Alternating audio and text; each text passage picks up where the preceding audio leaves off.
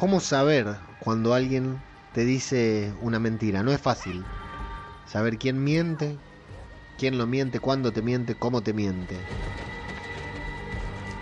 ¿Cómo saber cuando sabes que esa persona te está mintiendo? ¿Hasta dónde? Lo que te está diciendo es verdad o es mentira. Lo más difícil de descifrar una mentira es saber cuánto de todo lo que te están diciendo corresponde a esa mentira y cuánto es verdad. Y cuando descubrís que alguien te está mintiendo, que alguien te mintió, cuando vos no sabías que alguien te mentía y de golpe sabés que alguien te, te está mintiendo, te mintió, lo más difícil es saber cuándo te empezó a mentir. ¿Lo último que te dijo es mentira? ¿O todo lo anterior también? Pero no debe haber nada, nada más difícil que saber cuándo te está mintiendo alguien que te está contando algo, con lo cual a esa persona también le mintieron. Esto es Zombie, cultura popular. Otro podcast sobre The Walking Dead.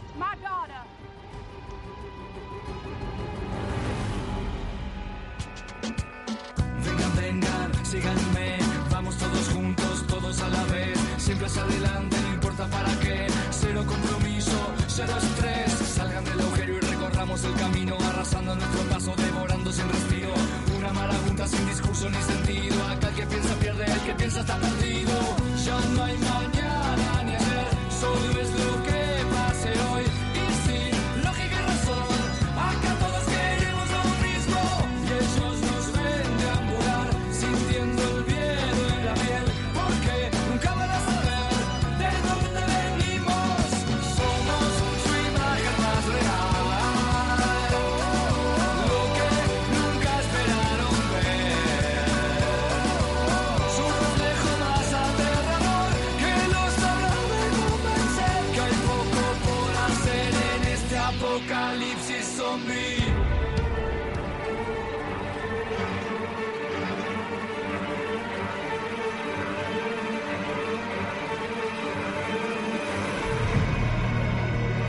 ¿Qué tal amigos? Sean bienvenidos a una nueva entrega de Zombie, Cultura Popular, el podcast de Radio de Babel en el que hablamos sobre The Walking Dead y en esta ocasión vamos a hablar del décimo episodio de la novena temporada de The Walking Dead, el episodio titulado Omega y que nos contó parte de la historia de The Walking Dead que hasta el momento no habíamos visto del todo porque nosotros hemos pasado de ver a, a Rick internado eh, con ya el apocalipsis iniciado con algunos luego después flashback que pudimos ir conociendo pero nunca vimos algunas escenas de las que vamos a hablar en este momento aquí en, en el episodio sobre The Walking Dead Omega. Eh, antes que nada, arroba zombie cultura popular en Instagram, arroba zombicultura en Twitter, www.radiodebabel.com en nuestra página web. Y si nos estás escuchando o viendo por primera vez, porque estamos saliendo en vivo por Instagram mientras grabamos esto, yo soy ajeno al tiempo en todas las redes sociales y zombie Cultura Popular es un podcast en el que hablamos sobre The Walking Dead. Por única vez hago esto porque la mayoría de la gente que lo está escuchando ya lo sabe. ¿Qué es un podcast? Un podcast es un como un programa de radio, pero que no sale por radio, se graba en una computadora y se deja en internet para que la gente lo pueda escuchar cuando quiera y lo que hacemos es reunirnos todas las semanas para hablar aquí sobre el episodio recientemente emitido. Como decíamos, el décimo episodio de la novena temporada de The Walking Dead. Omega es el título. En una semana muy especial porque tuvimos a Norman Reedus, el actor que interpreta a Daryl, muy cerquita. Lo tuvimos acá en Uruguay. Por si hay alguien escuchando o viendo esto desde lejos, estamos grabando desde Argentina. Eh, el señor Norman Reedus estuvo grabando para su programa de motos eh, Ride with Norman, que está por tener unos invitados muy impresionantes. Ese programa, invitados muy relacionados con The Walking Dead. Estuve viendo algunos comerciales y la verdad que me parece que, aunque no me gusten las motos, me voy a hacer fan de este programa porque van a aparecer personajes, actores de The Walking Dead que ya no están en la serie. Eh, Daryl estuvo, Norman Reedus estuvo en Uruguay grabando para su programa en una convención de motos y tuvimos una amiga, una oyente de Zombie Cultura Popular, una seguidora de la página de Instagram y de nuestro programa que según nos dijo nos escucha siempre. Estuvo ahí, estuvo muy cerquita de Daryl y logró que le firme un autógrafo, así que después vamos a tener un testimonio de Ita que se comunicó con nosotros y con mucha gentileza, no solo se comunicó, sino que también me invitó a que cruzara el charco. Eh, suena algo fácil y barato de hacer, pero no, no lo es tanto.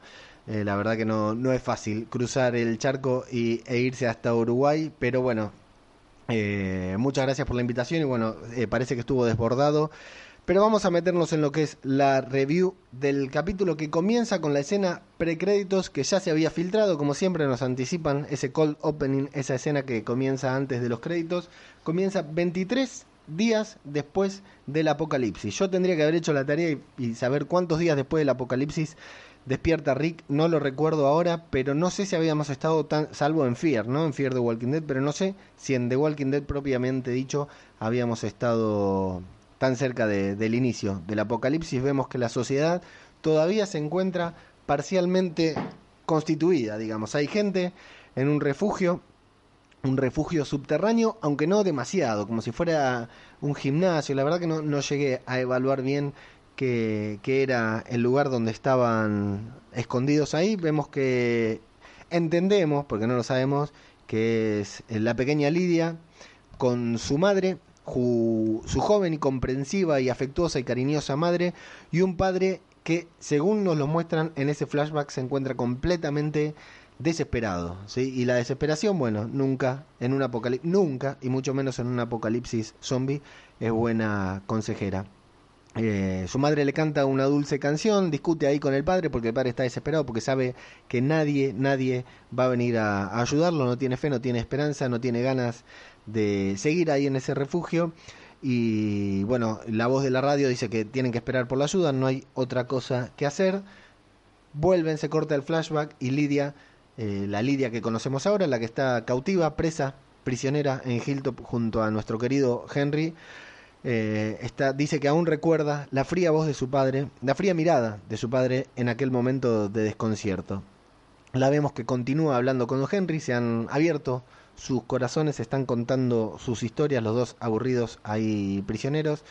Henry le dice que bueno, que el tema de estar solo no es eh, fácil para nadie y Lidia le dice que nunca estuvo sola, porque viajan con los muertos, ellos viajan con los muertos y que en ese momento ahí, prisionera en Hilltop, extraña los sonidos de los muertos y extraña el olor de los muertos, lo cual a Henry le produce una profunda impresión y desolación por el alma desdichada de Lidia.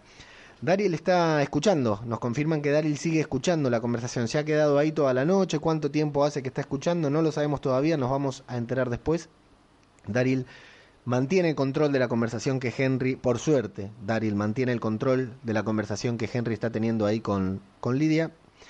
Y bueno, Henry le dice que, discúlpame, pero ir disfrazado con los muertos es una cosa de locos, la verdad que sí que es de desquiciados. Y Lidia dice que no, que lo que es de desquiciados es vivir tras estos muros, porque estos muros se caen, ya lo había dicho en el episodio pasado, eso no duda, ella lo sabe, nosotros también lo, no lo sabemos, Henry no lo sabe porque hace mucho tiempo que vive seguro detrás de, un muro.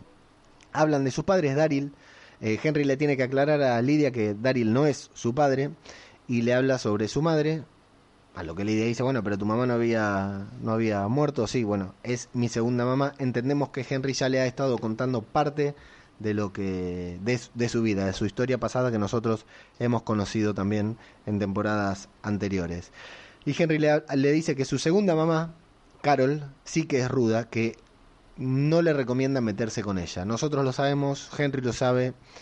Eh, recordemos que Henry no la vio, pero sabe que algo hizo con esos salvadores que le habían robado la alianza al inicio de esta segunda etapa de, de, la temporada de Walking Dead cuando hizo el salto temporal. Le pregunta por su padre, Henry, a Lidia, y vemos un pequeño flashback en que lo vemos morir degollado. Estos flashbacks van saliendo así aleatoriamente y medio que nos llevan a una confusión que vamos a tener a lo largo del episodio que, bueno, luego eh, intentaremos o creemos que lo terminamos de entender cuando está el, el final del episodio. Eh, cuando Henry le pregunta por el padre, ella ve ese flashback que es instantáneo, digamos, es un pantallazo al padre muriendo degollado, le dice, mi papá era no estúpido, pero mi mamá me mantuvo con vida.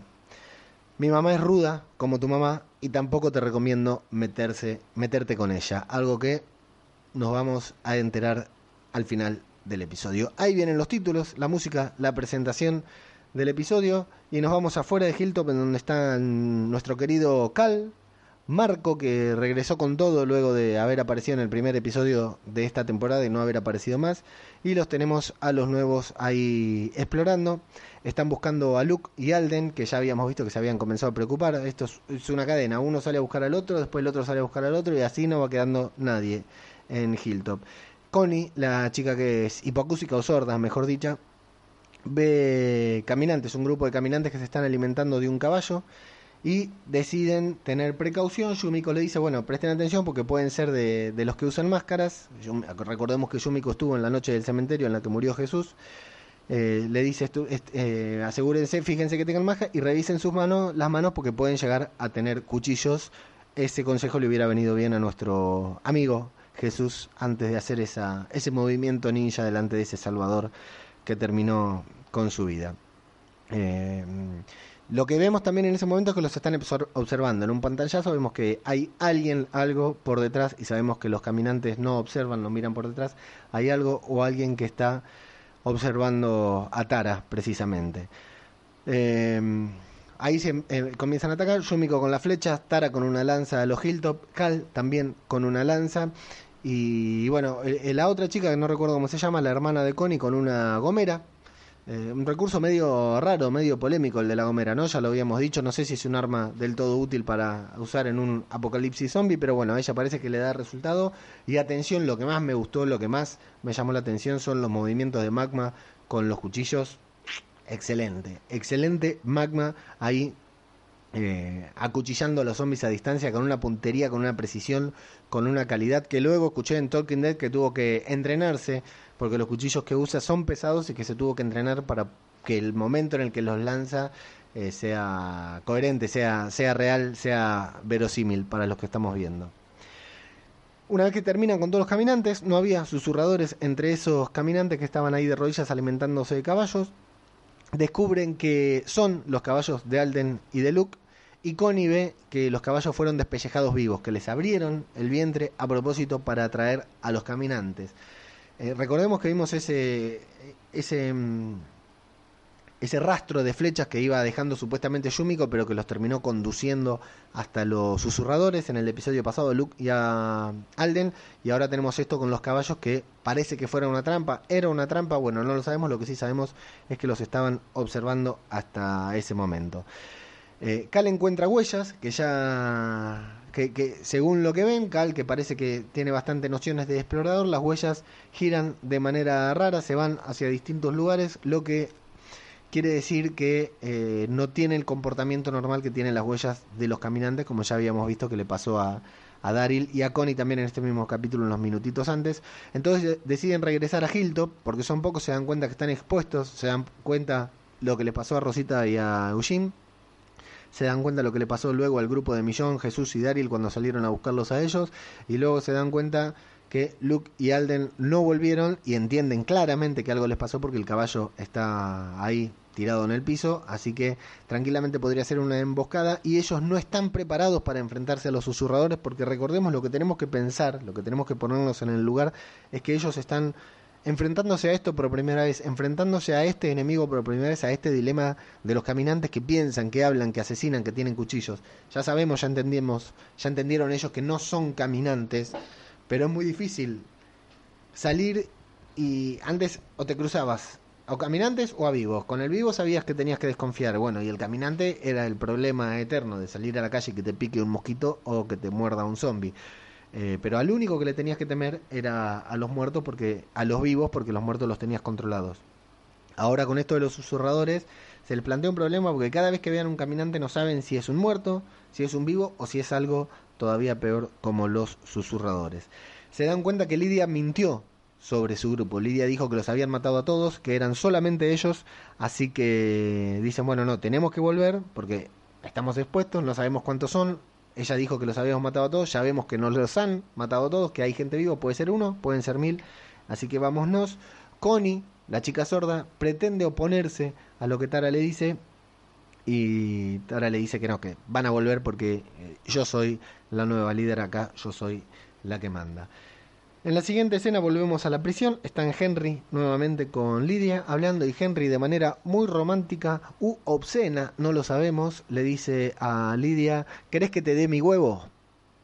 así, así se empieza una relación, Henry ofreciéndole el huevo a Lidia, Lidia le dice que no, que no quiere el huevo, para sorpresa tampoco le dice quiero todo, con huevo y todo, no, le dice quiero el hambre, tengo hambre, el hambre es una bendición. Y Henry esa afirmación le hace considerar de que estaba de que Lidia no está del todo en sus cabales ¿por qué? porque le dice bueno eh, no hay forma de que pensemos que el hambre es una bendición si vos pensás que el hambre es una bendición es que estás mal antes de que me encuentren a mí que de que me rescaten cuando estábamos solos con mi familia antes incluso de ingresar al reino yo también nosotros también estábamos medio desquiciados y ella le dice, ¿eso que es lo que crees que a mí me pasa? Como si ella fuera la cuerda y Henry el loco. Tenemos un nuevo flashback. Vemos que ya han pasado más días desde el último flashback que tuvimos. Tienen, están planificando irse del grupo y el padre de Lidia está de acuerdo, se quiere ir también con, con el grupo. La madre de Lidia no está de acuerdo, se quiere quedar. Quiere que se vayan los demás para probar, a ver qué pasa, a ver si a los demás les va bien, a ver si mueren, a ver si vuelven por ellos. Eh, y, él no, él la trata de cobarde, la trata con desprecio. Eh, discuten sobre lo que es mejor para Lidia, porque la madre de Lidia, que no quiero decir el nombre porque hasta este momento no lo sabíamos, la madre de Lidia le dice si querían, eh, ¿qué vamos a hacer con ella? Y ella va a venir con nosotros. No, ella no va a venir, bueno, vos podés quedarte, con, quedarte acá, discuten así sobre eso. Y el padre toma una tijera de manera violenta, de manera amenazante, y comienza a recortarse la barba porque dice que a él nunca le gustó y que a su esposa sí, que a ella le gustaba. Y como el mundo se terminó, no tiene ninguna necesidad de seguir manteniendo una barba que a él no le gusta. Y bueno, lo que vemos es que se miran con desprecio, que no se ponen de acuerdo, que tiene uno tiene una idea, otro tiene otra idea, y bueno, ese matrimonio no van por buen camino, puedo asegurar. Comienzan a hablar sobre los orígenes de Henry. Eh, de que él está en otra comunidad, de que sus padres no están ahí porque son líderes de otra comunidad, una comunidad que está acá cerquita, podemos ir a conocerla en cualquier momento, le da casi las coordenadas exactas de donde está ubicado el reino, momento en que yo cuando estaba viendo la tele me empecé a desesperar, porque Henry es un, personaje que todavía nos, nos están vendiendo, todavía tenemos que comprarlo a Henry porque no lo hemos recibido del todo bien. A mí el personaje de Henry, este nuevo Henry, a mí me gusta bastante. Me gusta porque entiendo la trama que le van a dar y me gusta porque entiendo la cabeza de un chico que no solo se creó en el apocalipsis, se creó en el apocalipsis, es lo único que, conoce y desde chico estuvo afuera, salía afuera, no le hacía caso a nadie y supo enfrentarse a los caminantes a palazos él solo. Eh, no solo eso, sino que además de perder a toda su familia y con todo el temple de personalidad que puede tener por, por todo lo que ha sufrido, es hijo de Carol, pero también es hijo de Ezequiel. Y vieron lo que es Ezequiel, la prosa de Ezequiel, el, romance de Ezequiel con la vida, lo buena onda que es, lo cool que es Ezequiel. Entonces, claro, Henry no tiene ni, ni un décimo de desconfianza por Lidia. Están hablando ahí y le parece una conversación normal. Por eso Daryl no lo incluyó en el, en el plan. Daryl lo, lo manipuló para que eh, Henry eh, llevar a cabo su plan, porque Henry muy inocente, no es capaz de mentirle a Lidia. Entonces, bueno, ella le pregunta por su comunidad, no necesariamente con mala intención, eso no lo sabemos, no lo vamos a saber hasta el próximo episodio, pero Henry le dice que sí, que mm, él vive ahí cerca, en el reino, a un día a caballo, más o menos nos acortan la distancia, habría que investigar cuánto eh, puede andar un caballo durante todo un día, entonces de esa manera sabrimos la distancia que hay. Bueno, yo decía que me estaba alarmando en ese momento porque digo, este Henry no puede hacer esto, no puede darle información a Lidia de manera tan, tan gratuita y los demás pueden permitirla. Por suerte se abre la puerta de la prisión, entra Daryl muy enojado, muy caliente, lo saca del brazo, se lo lleva. La verdad que me hubiera molestado mucho por una cuestión argumentativa, ¿no? De guion, que le hubieran permitido a Henry hablar y decirle, darle más información a, Lidia sobre el reino. Pensemos que en este momento Henry estaría sentado ahí, viendo, eh, eh, estaría ahí escuchando la conversación y de golpe eh, escucha que Henry nombra al, al reino y entra corriendo y es lo que tarda, no llega a taparle la boca antes, pero sí llega a que no le dé precisas instrucciones ni nada más. Bueno, lo saca, lo caga pedo, le dice, "¿Por- ¿cómo le vas a hablar del reino? ¿No, ¿No ves que ahí está tu familia? Henry le pide perdón. Se da cuenta Henry que lo estuvieron escuchando, que lo estuvieron usando. Daryl le dice que sí, me turné yo, estuve un rato yo, estuve un rato Init y estuve un rato otras personas para ver qué te iba diciendo Lidia. Eso a Henry lo molesta, le molesta que no lo hayan incluido en el plan, le molesta, le molesta que lo tomen por, por, por un niño, por lo que es realmente, porque es como se comporta Henry por el momento, pero porque ha sido criado así, no por otra cosa.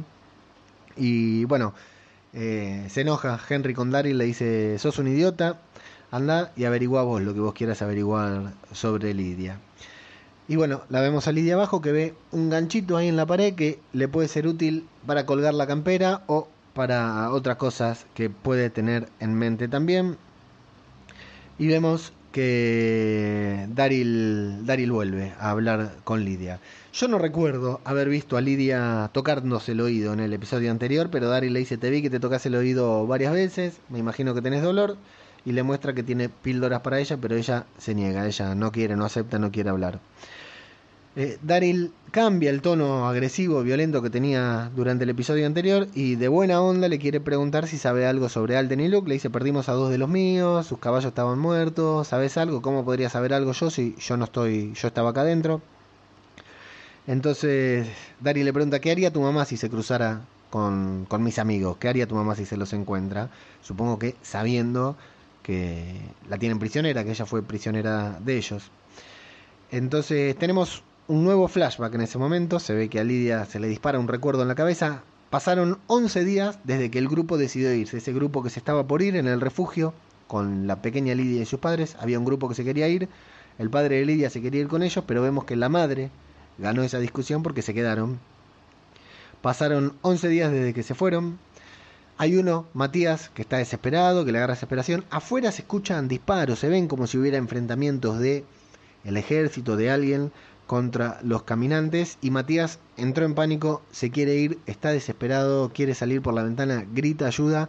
Lo que sí vemos es al padre Lidia afectado, que se había comenzado a recortar la barba en ese momento, se está afeitando y afuera se escuchan se escuchan los gritos, decíamos, se ven los disparos, y la madre de Lidia lo agarra a Matías cuando Matías está por, por empezar a pedir ayuda a través de una de las ventanas que tienen tapiada, lo tira al piso, lo somete, se lo- no la habíamos visto así a la madre de Lidia en, el- en las escenas anteriores, parecía como una buena mujer, como una mujer dulce, acá parece que, que encontrara su verdadera personalidad luego del, apocali- del, del apocalipsis, lo tira al piso, le tapa la boca, lo bloquea con el cuello para que no se, me- mueva, lo tiene bien ahí sometido. Y le, empieza a decir que, que- que- que haga silencio porque los va a hacer, va a hacer que todos mueran. Y le empieza a decir algunas palabras que van a ser importantes. Evidentemente le dice, eres débil, eres patético, no hay lugar para vos acá, ¿me entendiste? Tenés que quedarte callado, lo va hablando y cada vez que habla le hace presión y con esa presión que le hace en el cuello le termina quebrando el cuello y lo mata sin intención de matarlo, sí con intención de someterlo, de darle una lección de que entienda de que la que manda es ella, fundamentalmente, y de, bueno, de, de- salvar la vida de todos los que están ahí, fundamentalmente de su familia, o más precisamente la suya y la de su hija. Así que, bueno, lo, lo mata, ahí se queda, se sorprende ella, se impactan los demás, y el padre queda aterrorizado. El padre está, el padre de Lidia está completamente aterrorizado, le vuelve a cantar esa canción de Oh Lidia, a Lidia, pero está, eh, lo vemos desencajado. Afectado, hay que mencionar ese detalle, y desencajado por la esposa que tiene, por lo que se está convirtiendo su esposa y pensar que él eh, 11 días antes se había querido enfrentar a ella, menos mal que no se enfrentó, debe estar pensando. Eh, Lidia, vuelven a la prisión, Lidia se ve que estaba contando eso. No tiene mucha relación que Daryl le haya, le haya hecho esa pregunta a Lidia y que Lidia le esté contando eh, su historia. Es más como un recuerdo, pero luego nos da a entender como que sí se lo estaba contando a Daryl. ¿Qué haría, haría tu mamá si te habla de si se encuentra con estos dos amigos? Y mira, una vez mató a uno. No tiene mucha relación, pero bueno, aparentemente es eso lo que, o algo de eso es lo que ella le está transmitiendo a Daryl en ese momento. Cuando su padre la tenía, cuando su padre la levantó en brazos, en el momento en que su madre asesinó a su- al primer hombre, le empieza a cantar la, la canción y ella le empieza a tocar el, el tatuaje que el padre tiene en la mano. Entonces, ella le cuenta que esa es la canción que le cantaba su padre y su madre cuando tenía miedo. Daryl le pregunta qué edad tenía y dice, bueno, tenía 5 o 6 años. La verdad que no puedo saberlo porque creo es muy difícil llevar el tiempo. Vuelve a tocarse el oído y Daryl, sin que ella le pida, le da las píldoras, se las da directamente porque, bueno, Lidia es como que está cooperando. Le pide agua para tomar las píldoras y Daryl con un cucharón le quiere, quiere dar un... Era más, más fácil darle un vaso o algo, pero bueno. Le quiere dar un... Está bien que con un vaso se podía cortar, pero bueno. Le quiere dar el agua con un cucharón.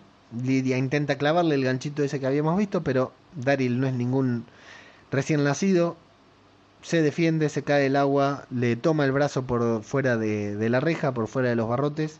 Y cuando le agarra el brazo, no sé si se lo abre o se abre solo, eh, si, le saca, le levanta la manga o sucede solo con el movimiento, pero le ve todas las marcas. ¿Vieron todas las marcas que tenía Lidia en el brazo? Se queda viendo eso Daryl y la suelta y bueno, supongo que, que se va.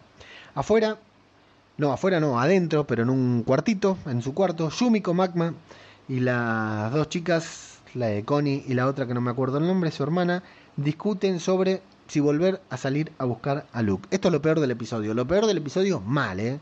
Porque todo lo demás, los flashbacks, los flashbacks fueron excelentes. Los flashbacks fueron ex- excelentes. Eh, lo otro que sucedió también fue bastante interesante. Esto fue una, una reverenda porquería porque no tenía sentido todo para llegar al final que nos quisieron dar que en parte estuvo buenísimo pero tampoco tuvo sentido. Vamos despacito. Yumi con Magma, eh, Connie y su hermana están discutiendo sobre si salir a buscar a Luke o no. Recordemos que recién habían salido a buscarlo. Magma no quiere salir porque les dieron la orden que se tienen que quedar adentro. Y Magma dice, yo ya casi he hecho a perder todo en Alejandría con Millón. No quiero hacerlo ahora acá en Hilltop, que es el único lugar que tenemos. Pero Yumiko está obsesionada. Yumiko quiere salir sí o sí. Insiste, dice, tenemos que estar juntos. Eh, hacen votar. Vota Yumiko a favor. La hermana de Connie en contra. A favor también. Connie no quiere votar. Y eh, Magma tampoco vota. Eh, entonces Yumiko vuelve a argumentar. Dice, bueno, minuto a minuto, siempre juntos, una familia, en todas partes. Dice, no importa si perdemos Hilltop, lo importante es estar juntos. Eso es lo que le dijimos a, a Luke. Luke se lo merece. Magma había dicho, bueno, Luke, Luke es un sobre- sobreviviente, Alden también, qué sé yo. Entonces cuando Yumiko le dice todo esto de que tienen que estar juntos, aunque les le cueste Hilltop, que la única manera de sobrevivir es estar juntos, Connie levanta la mano y vota a favor de... eh, Connie vota a favor de haberse... De, de- de salir a buscar a Luke otra vez. Pero ah, con- contradicciones, ¿no? Cuando estaban afuera, Connie dijo, bueno, no, ¿y qué pasa si yo no quiero volver? Vuelves igual. Cuando están adentro y quieren salir, Connie dice, "Mm, no sé si quiero salir. Y después, finalmente, Yumiko la consigue. Entonces, bueno, Magma acepta salir porque las otras tres votaron. Se ve que manejan todo de manera democrática en ese grupo que es tan unido. Y Yumiko le dice, muy bien, salimos a la noche. Precisamente eso dice eh, Yumiko, ¿eh? a la noche. Daryl vuelve a la celda, se había ido. Vuelve a la celda para explicarle a Lidia que conoce las marcas que tiene en su brazo. Viene con una rama de abedul, según dice Daryl. Yo no soy panteólogo y no tengo idea de plantas. Dice, bueno, hay padres que son golpeadores, que buscan excusas para golpear. A veces la excusa es el alcohol, a veces la excusa es no tener alcohol. Eh, esos padres sobreprotectores, a esos padres que te golpean, lo que vos querés, lo que ellos quieren es que tenga- vos tengas miedo para luego poder protegerte. Esa es la única parte de tu historia que me resultó creíble. La parte en la que le habló del padre porque entendió que su padre, supuestamente, le golpeaba. Dice, pero tu padre está puerto y esas marcas son recientes. Entonces, ¿quién te golpea? ¿Tu mamá? ¿Por qué te golpea? ¿Dónde está tu mamá? Le, pregunta Daryl. Eh, Lidia se nota que ahí se conmueve un poquitito porque sí, evidentemente la madre la golpea.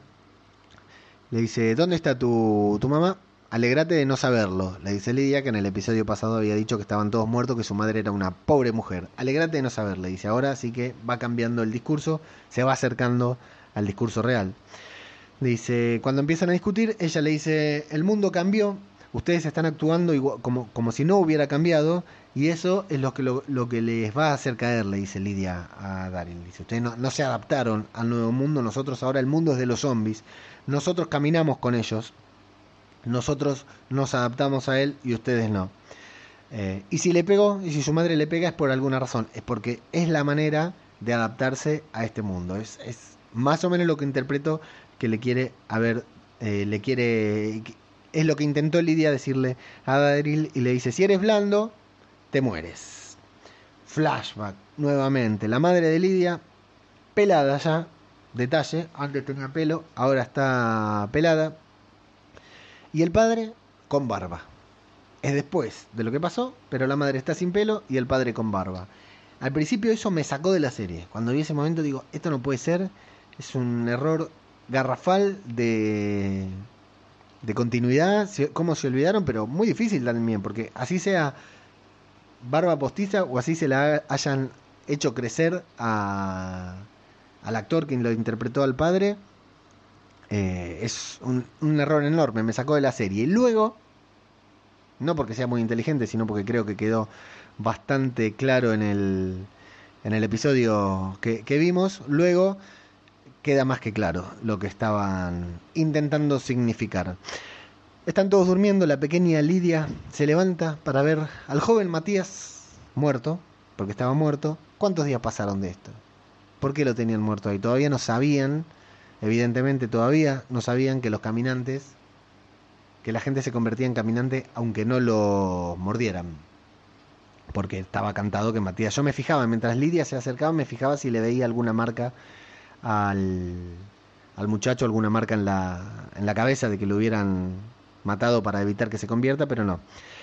Lo que no sabemos es cuánto tiempo pa pasó, porque la madre de Lidia está con el pelo corto y el padre con barba. Supuestamente eso es lo que nos abre la duda, porque si pasó tanto tiempo como para que al padre le crezca la barba, eh, Matías ya debería haberse convertido. Entonces, esa es, al principio nos da como un error de continuidad o un error de concepto o un error de argumento, no sabemos, pero es un error que a mí, voy a ser honesto, en ese momento cuando lo estaba viendo, me sacó de la serie. Digo, no, esto no puede ser, no pueden estar haciendo, no quiero estar, estar viendo esto porque el capítulo está bueno, pero entre los de esto que ahora quieren salir volver a buscar a Luke y esto no me está convenciendo del todo porque hay, hay algún error o yo me estoy completamente perdido. Bueno, Lidia se acerca a Matías, lo destapa, lo ve, qué lindo, un muerto, el primer muerto que veo y este muerto eh, lo, lo, lo, creó mi mamá, lo mató mi mamá.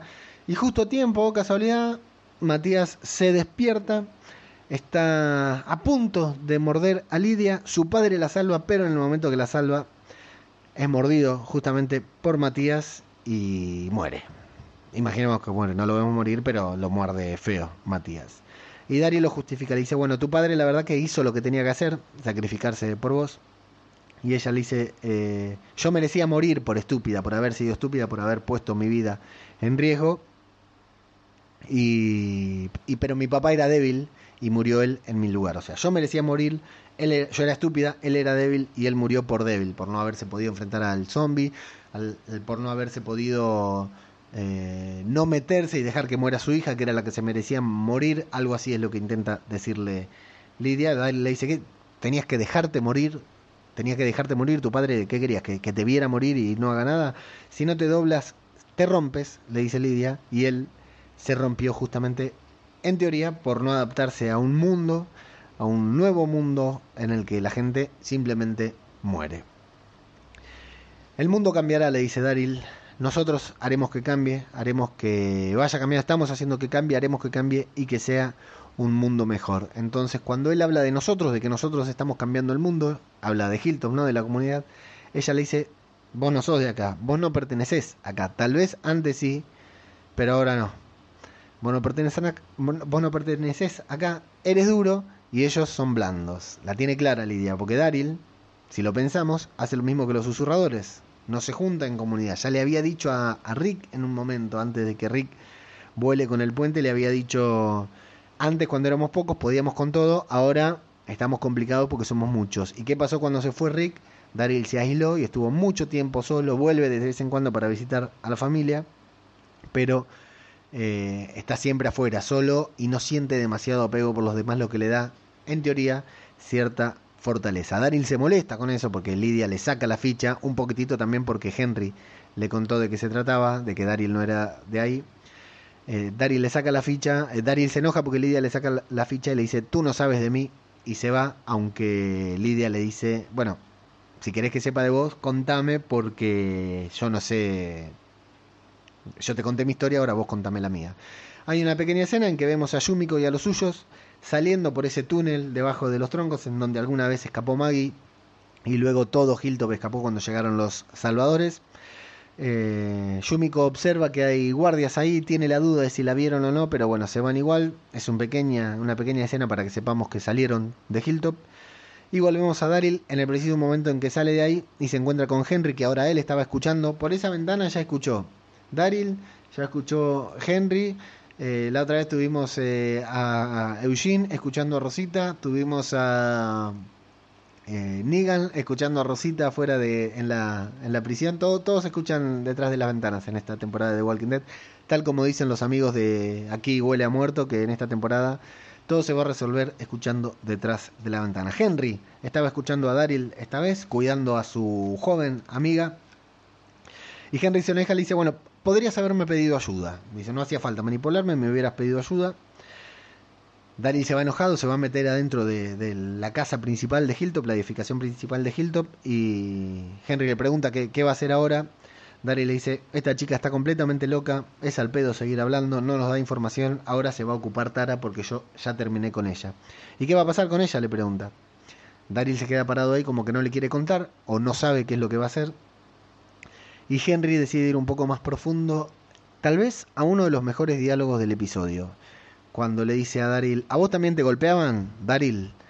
Y cuando habla de a vos también, creemos que es de Lidia. A vos también te golpeaban como a Lidia y no, Daryl está hablando de Carol. Le dice, a mi mamá también le golpeaban.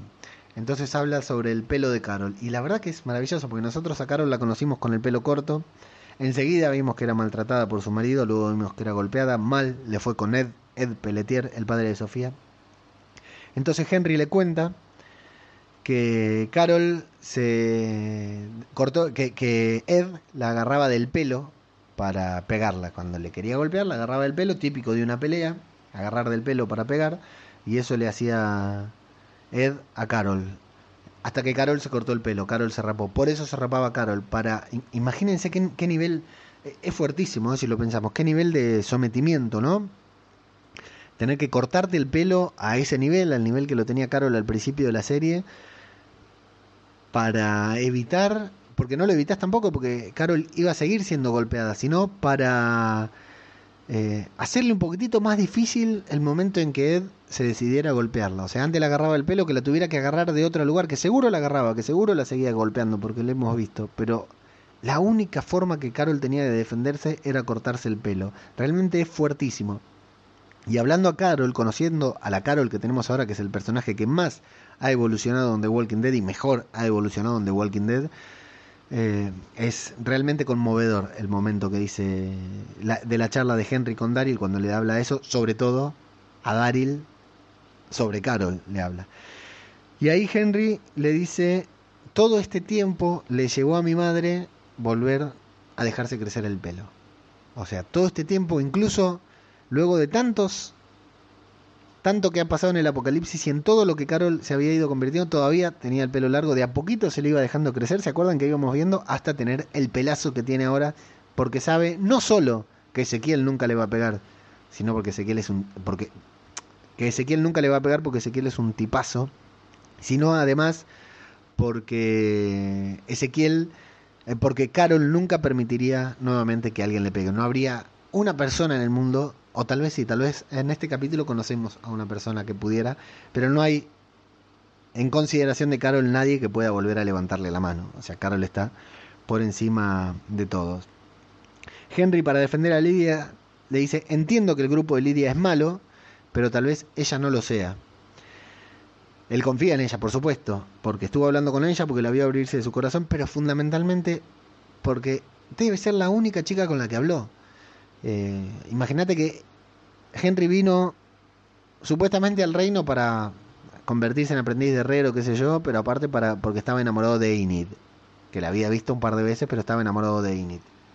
Después estuvo con esa otra chica cuando salieron, antes de que lo metan preso, que salieron ahí a, a jugar con ese caminante y a tomar alcohol. O sea, Henry es una persona que no, no tuvo relación, no relaciones, relación con, con, seres humanos prácticamente, con Ezequiel y con alguien más, nada más. Entonces confía mucho en Lidia, no porque tenga un gran conocimiento por, en la raza humana o conozca a las personas cuando dicen dos palabras, sino porque es la única persona con la que habló y estuvo 24 horas casi sin dormir hablando con ella. Es la, la, la persona que más lo conoce a él en el mundo. Él se abrió con ella y de esa manera considera, cree que ella también se abrió con él. Si ella lo hizo o no, no lo sabemos todavía nosotros. Podemos sospechar, podemos tener nuestra opinión, pero aún no nos lo han dejado en claro. Entonces Henry le dice, bueno, el grupo de Lidia es malo, está claro, eso no lo discuto, pero tal vez ella no sea mala. Y solo vos, Daryl, podés mostrarle que acá en Hilltop no tiene nada que temer. Entonces Daryl le dice, no, hay alguien más que puede hacerlo dejándolo en claro que es él la persona que le puede mostrar que en Hilton no tiene nada que temer. Y yo creo, luego lo confirmo, en ese momento digo, bueno, no es que Henry está, no es que Daryl está haciendo un, plan con Henry, no es que, que Daryl confía en Henry, es que Daryl sigue manipulando a Henry para que haga esto, porque es el único que en el que Lidia puede llegar a eh, confiar. Afuera de Hilton, ahora sí, completamente oscuras, en una oscuridad terrible, en medio de un bosque solos, con, linterna, con linternas, el grupo de Magma, eh, buscando a Luke y Alden, encuentran huellas que giran de manera extraña. Yo dije que había sido antes, pero no, es ahora. Esto cuando Connie, la chica sorda, dice, no, estas huellas giran raro, están hablando ahí con lenguaje de señas. Muy bueno, son momentos que hablan con lenguaje de señas. Eh, si se fijan, por ahí nos damos cuenta, pero en algún momento subtitulan y en otro momento, en algunos momentos hablan mientras hacen el lenguaje de señas, pero hay otros momentos que se quedan completamente callados eh, contaban en Tolkien que tuvieron que aprender lenguaje de señas, que fue difícil, sobre todo para la actriz de Yumiko, que si no me equivoco no es norteamericana y tuvo que aprender el lenguaje de señas en un idioma que no es su idioma nativo. O sea, toda la dificultad que tiene, ¿no?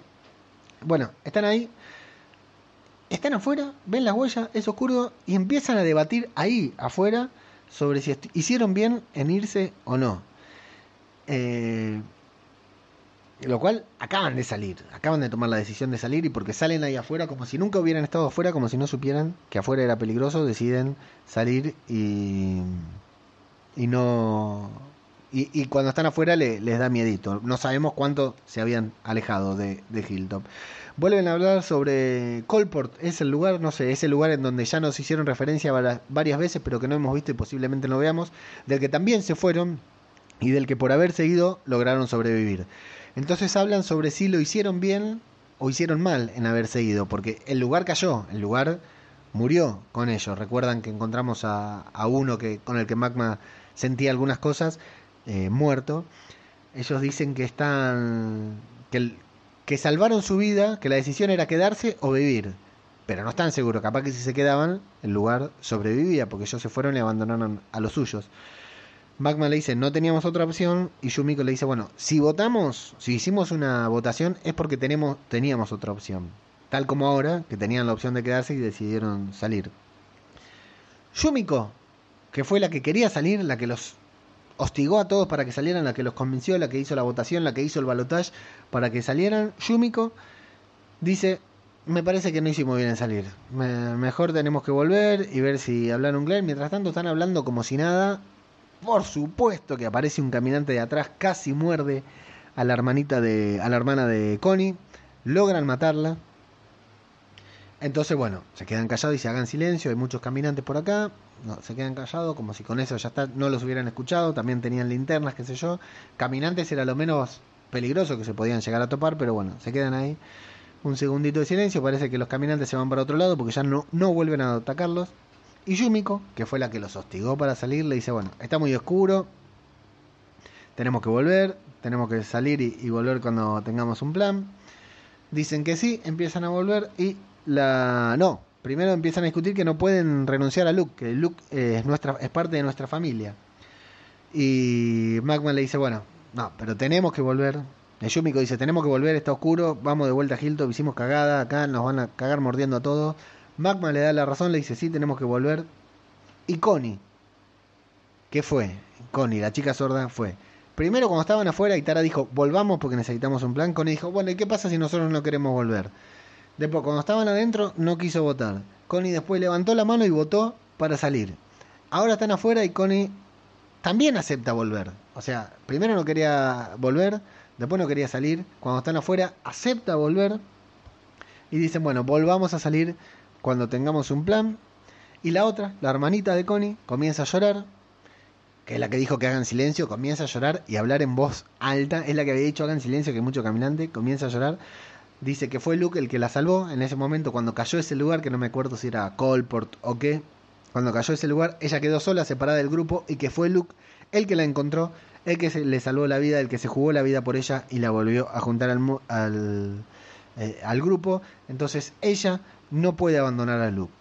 Entonces Connie, que había decidido volver pero que en principio no quería volver y cuando estaban adentro no quería salir, y cuando estaban afuera quería volver.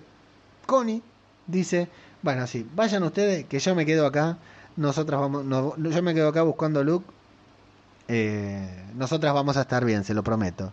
Y Yumiko y Magma, que no hay dudas, que son mucho más capaces, mucho más fuertes, mucho más aptas para sobrevivir que cualquiera de los otros tres, tanto Luke como Connie como su hermana, Yumiko, y Magma dicen, ah, bueno, ¿nos prometes que vas a estar bien?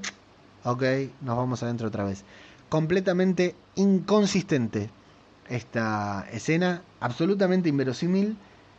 No porque estén en el bosque, no porque estén afuera, no porque... Hoy le comentaba a una persona y me decía, bueno, sí, pero es una serie de zombies. Bueno, pará, yo a, The Walking Dead le hago todas las concesiones, lo que no hago la concesión de que esta chica cambie cinco veces en un capítulo de idea, eh, Yumiko cambie tres veces de idea, porque esto que habían hecho, la salida que hicieron al principio podría haber terminado en lo que querían mostrarnos al final. O sea, porque Yumiko, Yumiko no, Connie y su hermana quedan afuera para que al final suceda lo que sucede después y que vaya a saber en qué termina.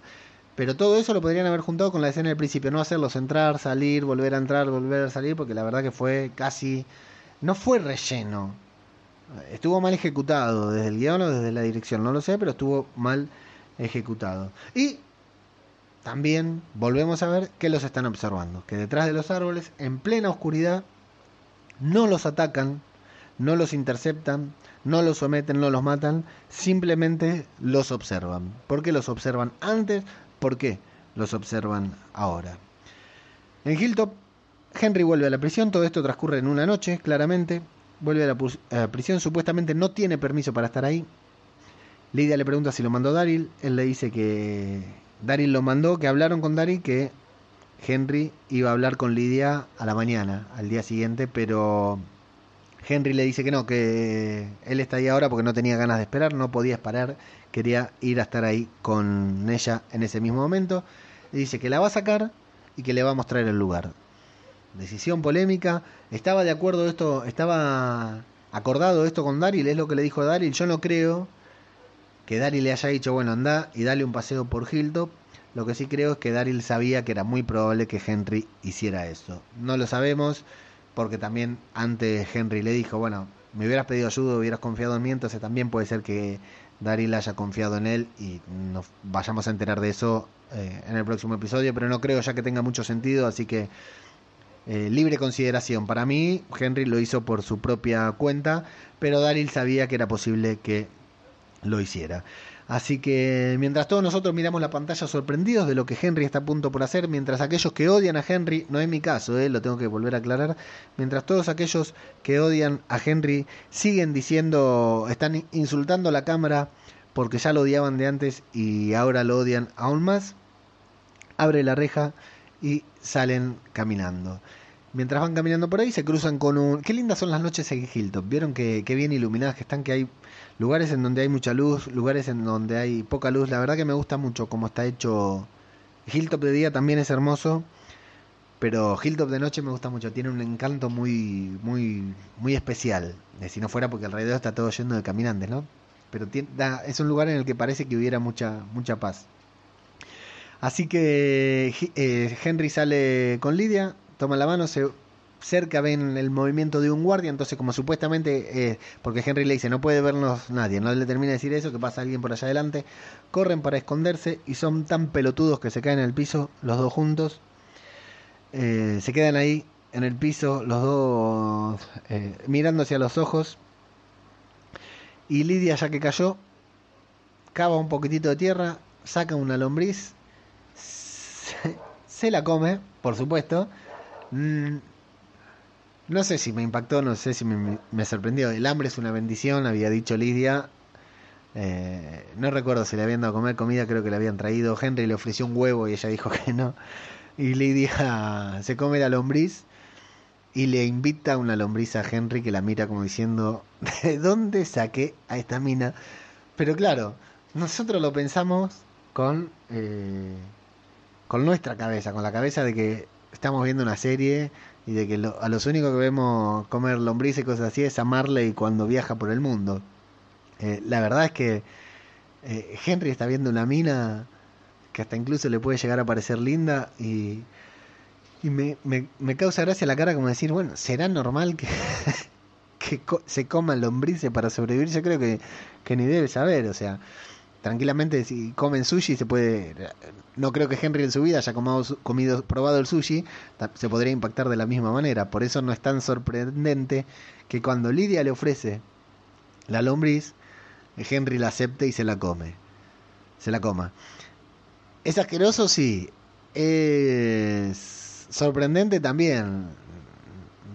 Al que lo odia Henry me imagino que le da ganas de odiarlo pero la verdad es que es consistente, es, es, creíble porque primero que ya lo que dijimos, le abrió su corazón, o sea, él está expuesto al 100% con Lidia y se cree que ella también, tal vez ella también, no lo sabemos nosotros hoy, al episodio número 10 no sabemos exactamente si ella se abrió con Henry o no, pero tranquilamente Henry es sumamente creíble, me parece correcto que haya comido esa lombriz. Lo que sí me causa mucha gracia cuando traga la lombriz y dice, me comí una lombriz y Lidia le dice sí. Eh, dos mundos completamente diferentes. Imagínense que tenemos a la hija de los líderes de los susurradores que caminan por los muertos, ca caminan con los muertos, haciéndose los muertos, con pieles de muertos en la cabeza, susurrando y gimiendo cual muertos. Dice que extraña el olor y el ruido de los muertos, le dice Lidia a Henry. Tenemos a esta persona por un lado y por el otro lado al hijo del rey. Al hijo del rey. O sea, imagínense el contraste. Eh, en una. En, una, en un mundo en el que no existían los reyes, el tipo se coronó rey, crió un hijo, tiene al hijo del rey. O sea, el hijo del rey con la plebeya más baja de, del submundo que come lombrices. O sea, es las mejores comidas que haya en el reino las come Henry y Lidia come lombrices. Imagínense el contraste de esto, este choque de mundos y, lo que le está pasando a Henry dentro de la cabeza cuando conoce a esta mina. Más allá de que sea linda, más allá de que le guste, más allá de que sea un boludo si lo fuera, más allá de que se enamore, lo que el chabón está viviendo al conocer a una persona como Lidia es no tiene capacidad de procesarlo, es peor que eh, los que están afuera y van conociendo a los susurradores.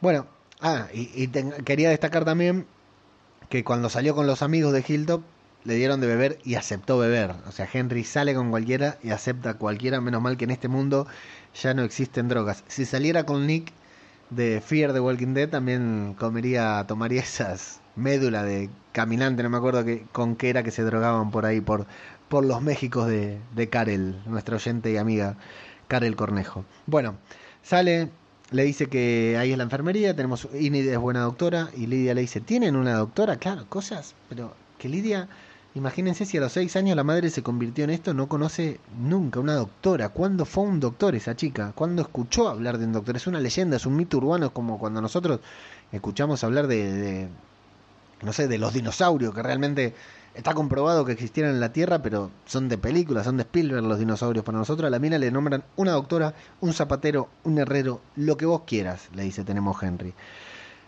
Mientras tanto, Lidia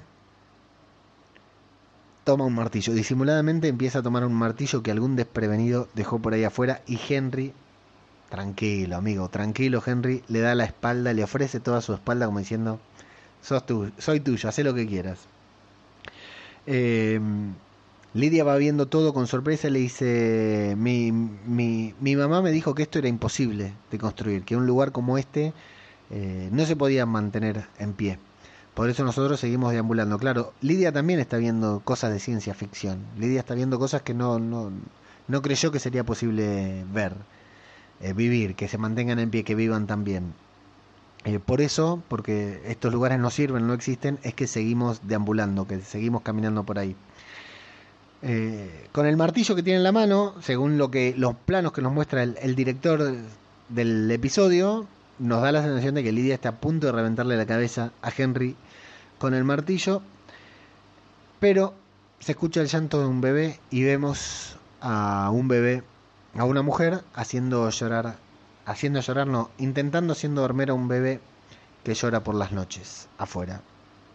Ese bebé la vemos a, a, Lidia que, que, entra en conflicto, se agarra la cabeza, algo le pasa y tenemos un nuevo flashback con varias escenas. Vemos que la escuchamos a ella decir mi padre era débil y merecía morir.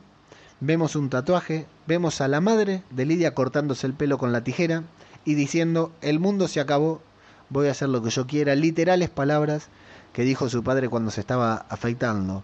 ¿Era su padre el que se estaba afeitando o era la madre? que se estaba cortando el pelo y diciendo esa y tenía la mirada fría. ¿Quién era? Porque dependía de la de lo que estaba viendo, por eso el salto temporal, cuando el padre aparecía con barba y sin barba, porque eran recuerdos que iba teniendo Lidia. Volvemos a ver el momento en que Matías se despierta, convertido en zombie, vemos a su madre, un flash de su madre con una máscara, pidiéndose, obligándola a que se la ponga, le dice, póntela, así es como vamos a sobrevivir. A Lidia que vuelve a decir que su madre es una buena persona. Vemos varios flashes de cuando atraparon a Lidia, de cuando Lidia cayó, la vemos con la katana de millón en el cuello. Y Henry que la despierta de su problema, le dice, Henry, eh, le dice Lidia, ¿qué, ¿qué te pasa? Entonces Lidia suelta el martillo, estaba asustada, estaba como en shock, en pánico le dice, llévame por favor nuevamente a mi celda y Henry la lleva. En eso vemos que Daryl, tranqui Daryl, estaba supervisando todo desde atrás, estaba viendo porque Daryl o sabía o imaginaba o tenía la certeza que Henry la iba a sacar de la celda y estaba controlando todo, aunque no sé cómo iba a poder intervenir Daryl si Henry eh, era golpeado por el martillo, porque un segundo y hasta que Daryl venía, chao, Henry ya estaba descerebrado, pero bueno, por suerte no pasó. En la celda, Lidia, eh, Henry le pide disculpas, Lidia le pide que se quede, que pase la noche ahí con ella.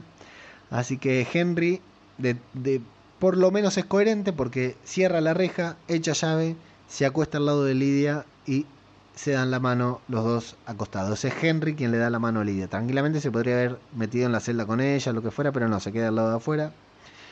Así que ahí la gran duda es saber si Lidia lo está manipulando la gran duda que me queda a mí, por lo menos, si Lidia lo está manipulando o si... Eh, bueno, la duda es esa, es si Lidia está manipulando, si todo lo que vemos de Lidia es real, si ese problema que tuvo, ese shock que tuvo es real, o si lo está manipulando. Porque de Henry no hay duda, Henry es honesto, Henry está siendo 100% honesto con Lidia, lo que queda saber es si Lidia está siendo 100% honesta con Henry, pero no es en este capítulo en el que lo vamos a, a descifrar. Por la mañana, Daryl baja con la comida, se encuentra a Henry ahí con ella. Henry le dice, bueno, no quería pasar la noche sola.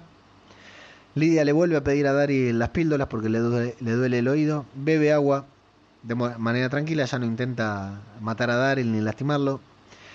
Eh, le dice que parece que Lidia bueno aceptó su lugar, habla de manera tranquila, parece que se ablandó finalmente después de todo lo que le hizo Daryl y de fundamentalmente de que Henry le haya hecho pasear y claro, en cierta forma ella estuvo a punto de matar a Henry o de intentar escapar y Henry nunca se lo impidió, digamos. Evidentemente Lidia sabe que puede confiar en Henry. Ahora, ¿qué quiere hacer con eso? No lo sabemos. Así que Lidia confiesa que su madre no va a venir por ella porque en su grupo cuando alguien se queda atrás lo dejan atrás. Los demás siguen como si nunca lo hubieran conocido. Eh, que Lidia intentaba sacarles información a ellos para que si podía escapar, brindarles esa información a los susurradores para que la aceptaran nuevamente en el grupo. Henry se indigna porque dice, pero sos, sos tu sos su hija, con eso no basta, no, con eso no basta porque me hubieran dejado atrás supuestamente por débil. Eh, le pregunta por Luke y por Alden. Lidia le dice, la verdad que no se me ocurre por qué podrían llegar a dejarlos vivos a Luke y Alden. Si los encuentran, los matan, como hicieron con Jesús, no, no toman prisioneros. Entonces cuando Daryl le pregunta si tienen un campamento, ella le dice que sí, que el campamento está cerca del puente tal, no sabemos si es el puente donde la atraparon a ella, a unos dos kilómetros más o menos, pero que no se quedan mucho tiempo ahí, que, que acampan y se van, digamos, descansan obviamente y se van porque no hacen campamento en ningún lugar.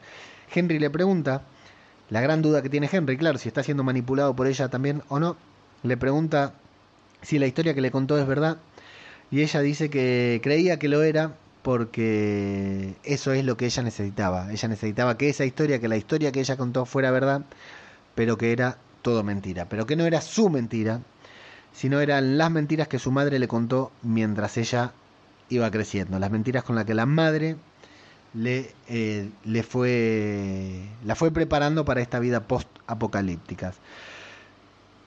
Nuevamente vemos, tenemos un flashback, vemos a Matías mordiendo a un extra que muere directamente. Se arma una extraña trifulca porque eh, Matías muerde a un extra, alguien va a sacar a Matías, es otro ataca a ese alguien, se arma una pelea ahí medio rara, pero bueno, gente que estaba escondida, desesperada, que no sabían qué hacer. Eh, su madre es en ese momento la que quiere irse, la, la que dice que se tienen que ir, y su padre no quiere dejar atrás a sus amigos. La madre dice, no son nuestros amigos, son idiotas, que se nos pegaron, que están sobreviviendo gracias a nosotros, y el miedo de ellos, el miedo que tienen todos ellos, los pone en peligro a, Lidia y a, su familia. Su padre no se quiere ir, le dice que Lidia se va a quedar. Eh, ella le dice que no, que Lidia no se va a quedar. Previo había agarrado un lindo cuchillito con un filo así con el que estaba sacando las tablas que tapaban la pared. Mientras eh, adentro del campamento, del campamento del refugio se había armado flor de quilombo. Le dice... Así que bueno, el padre sale, se choca con alguien y se cae de manera muy torpe. La madre lo arrincona, le pone una mano en la boca para que no grite, le hace el gesto a Lidia de que se silencie mientras tiene en la mano el super cuchillo. No lo vemos, pero entendemos que lo mata y Lidia dice, él estaba contra la pared, él estaba asustado y mi mamá estaba con esa mirada fría que tiene siempre antes, al principio había dicho que la mirada fría de su padre. O sea que todo lo que Lidia contó de su padre, probablemente, incluso lo de la barba afeitada, probablemente, no por la barba, sino por el cabello, probablemente eh, haya sido sobre su madre. O sea, tenía deformada la historia un poco por lo que ella contaba y por lo que la madre le había hecho creer para que ella fuera fuerte y no sintiera debilidad, para que no fuera débil en medio del apocalipsis. Y Lidia dice, lamento no haberlos ayudado, los hice perder tiempo, lo dice con verdadera pena, lo dice con verdadero pesar. Y Daryl parece que la comprende le dice, no nos hiciste, quédate tranquila, no necesito perder el tiempo. Salen. Vemos a Yumiko y a Magma volver, sienten miedo porque la ven a Tara ahí arriba del muro esperándolas. Yumiko dice que va a ir ella a hablar con, con Magma. Henry eh, Dice que no entiende por qué Lidia, por qué la madre de Lidia le hizo creer todo eso. La hizo creer que la muerte del padre, de su padre era culpa de ella por haberla salvado. ¿Para qué le hizo creer eso? Y Daryl le dice, bueno, dice, hay padres que son una mierda, una cosa así, le dice Daryl. Y se va a hablar con Tara para contarle lo del campamento, porque claro, al menos tienen una información, un lugar para ir a buscar a Luke y a Alden, aunque no sabemos nosotros si es mentira, ellos tampoco lo saben, pero es la única certeza, la posible certeza que pueden llegar a tener. Eh, y Daryl le dice, como primer gesto de aceptación a Lidia, le dice que van a. que le lleve ropa limpia a Lidia.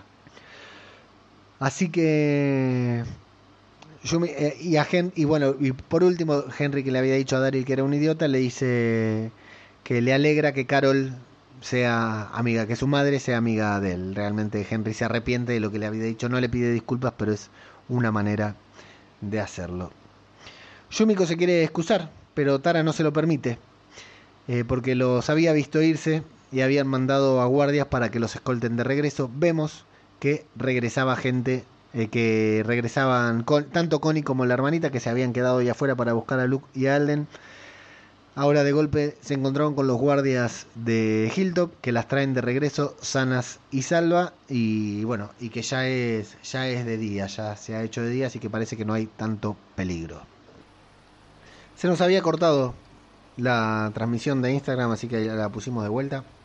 Ahora es la primera transmisión de Instagram que hago y me veo con unas cositas, un corazoncito ahí, espero que no estén saliendo en vivo y si están saliendo, bueno, a la mierda con todo.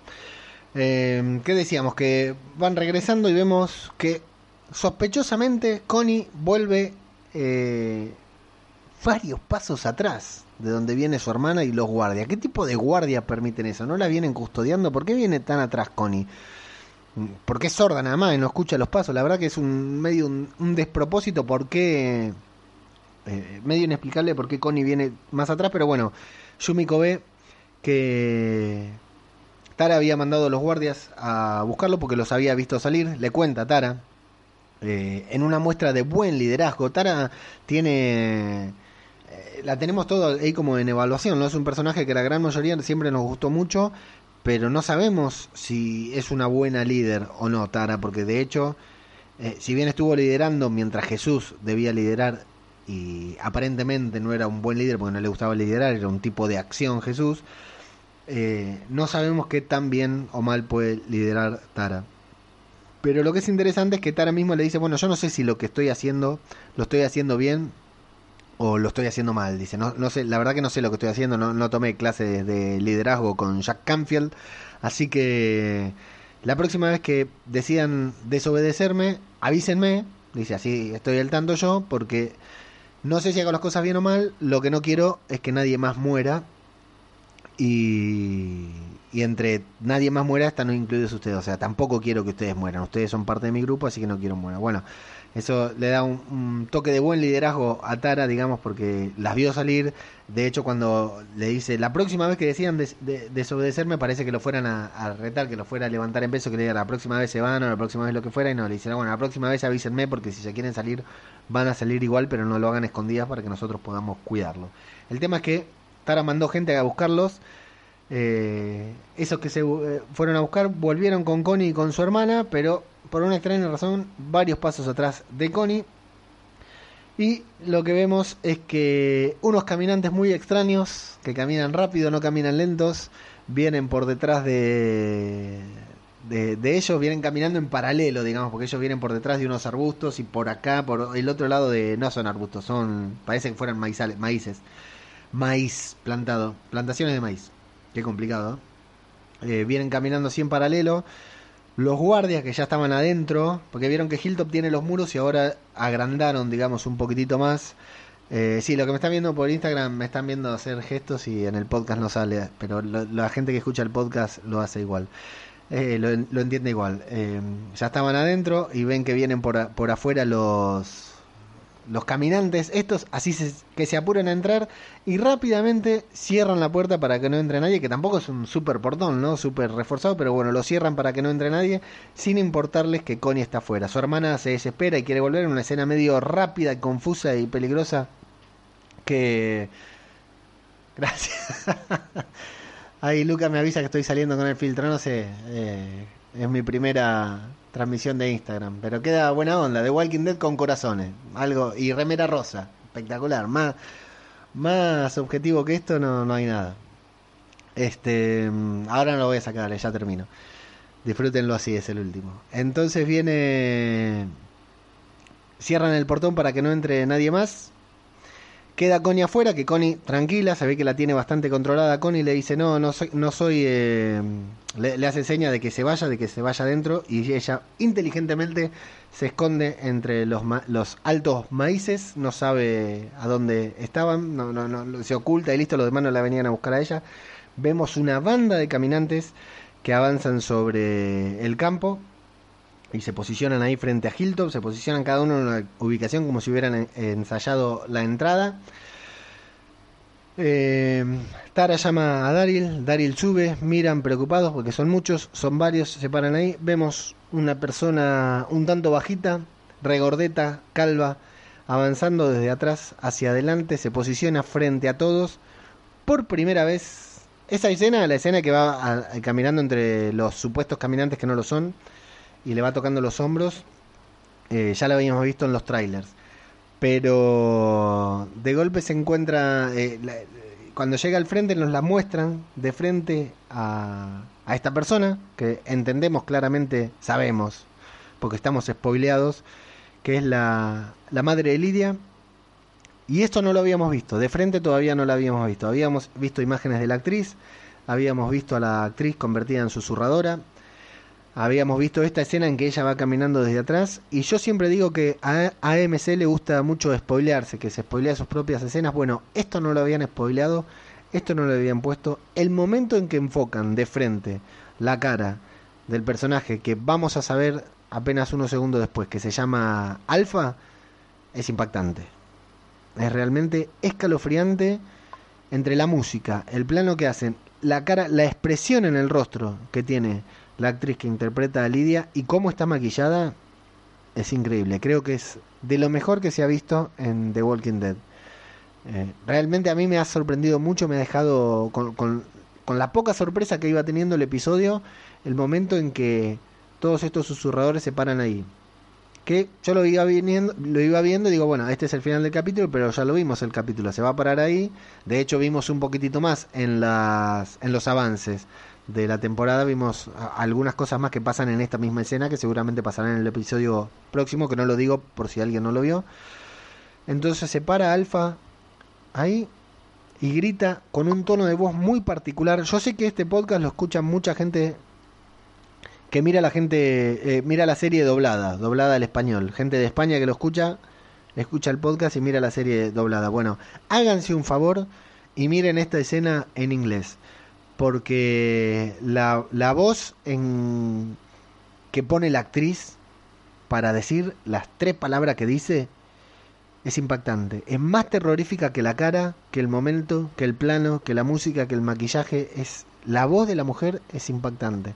Realmente cuando le vemos la cara vemos una persona completamente abandonada, lastimada, sucia, pero aparte le vemos unos rasgos en la piel que son a, a mí me sorprendieron mucho, me encantaron, me pareció sensacional el final del episodio con esto. Y ahí mismo dice, "Yo soy Alfa y lo único que quiero de ustedes y quiero una sola cosa de ustedes, a mi hija." Fin del capítulo. Una... Pero el tono de voz en que lo dice es realmente escalofriante. Eh, y bueno, la sorpresa de que en la escena anterior Lidia dice, mi madre no va a venir por mí, a mi madre no me intereso, no le intereso, a mi madre cuando uno muere atrás, lo, cuando uno muere, cuando uno cae, lo dejan atrás y siguen hacia adelante como si nunca hubiera existido, algo que nos había costado creer, algo que Henry le dice cómo puede ser, es tu madre, no, mi mamá no va a venir, les hice perder el tiempo, no tomamos prisioneros, eh, casi hago un spoiler, casi hago un spoiler que no voy a hacer, eh, todo esto había dicho Lidia, pero fundamentalmente que no le iban a venir a buscar, y ahí vemos que la madre se vino con un batallón para buscarlos. Así que nos quedamos ahí. Lidia no termina de conocer a su madre, su madre siente algo por Lidia que Lidia no sabía, o Lidia les estaba mintiendo a Henry y a Daryl. Eso no lo sabemos y no lo vamos a saber hasta el próximo lunes. Pero así con esa imponente escena, esa increíble aparición del que dicen será el peor villano en The Walking Dead, lo mismo decían de Negan, ¿no? Pero bueno, con esa escena escalofriante, esa gran escena, esa tan bien hecha, o sea, todo lo del capítulo, todas las incongruencias que puede haber tenido el capítulo con el grupito este de Magma cuando salieron y todo, quedan solucionadas con esta escena final que es eh, maravillosa, excelente, muy buena escena de The Walking Dead. Y así con esa escena, amigos, termina el episodio.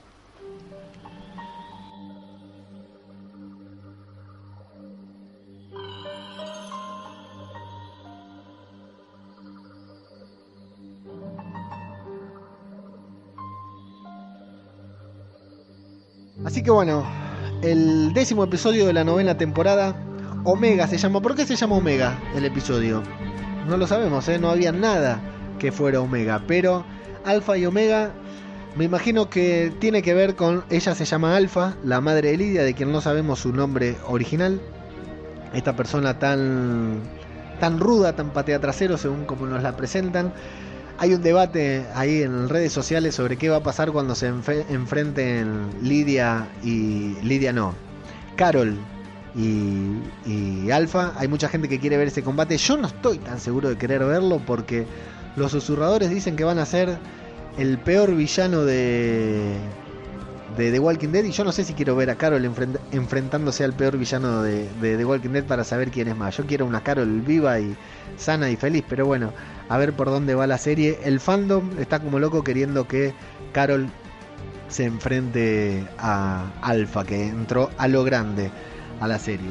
Los susurradores entraron a lo grande y Alpha entró más grande todavía, mostrando ahí que es la Messi, la Messi de los villanos de The Walking Dead. Bueno, decíamos, décimo episodio de la novena temporada, Omega es el título, yo creo que tiene que ver con todo esta mentira, estas patrañas que Lidia nos fue volcando sobre Alpha. Eh, o sea, de todos los recuerdos que vimos no tenían que ver con Alpha, tenían que ver con Omega. Esa es la teoría que tengo yo sobre el título del episodio, que la verdad eh, no, no tengo la certeza de por qué se llamaba así. Eh, un gran episodio, un, buen episodio de Walking Dead. No tengo por costumbre siempre decir que todos los episodios son, son grandes. Eh, la verdad que este no sé si ha sido un gran episodio, pero fue un buen episodio. Lo único que no me convenció todo fue la parte de estos sobrevivientes que van afuera, vuelven, vuelven a salir, se discuten entre ellos. Pero bueno, todo fue, decíamos, para que finalmente eh, Connie se separe del grupo. Eso algo va a ser importante porque fue en lo que terminó. Pero bueno, lo podrían haber hecho, haber vinculado con la primera escena en la que habían salido todos o omitir esa escena. La verdad que no sé. Eh, a mí no me gusta mucho decir eh, yo lo hubiera hecho diferente, me hubiera gustado que fuera diferente. A mí me gusta concentrarme en las cosas como fueron y bueno, o me convencieron o no me convencieron. Los flashbacks de Lidia fueron desconcertantes, pero me parecieron importantes. Estuvo muy bueno ver el apocalipsis, 23 días después del apocalipsis, cómo fue otro grupo intentando sobrevivir dentro del apocalipsis, la psicología de esta gente, cómo va actuando. Fue muy bueno ver estas incongruencias entre los recuerdos de Lidia, barba no barba, pelo no pelo, el padre es bueno, la madre es buena, eh, todas estas incongruencias estuvieron buenas porque como que nos metieron adentro de la cabeza de Lidia.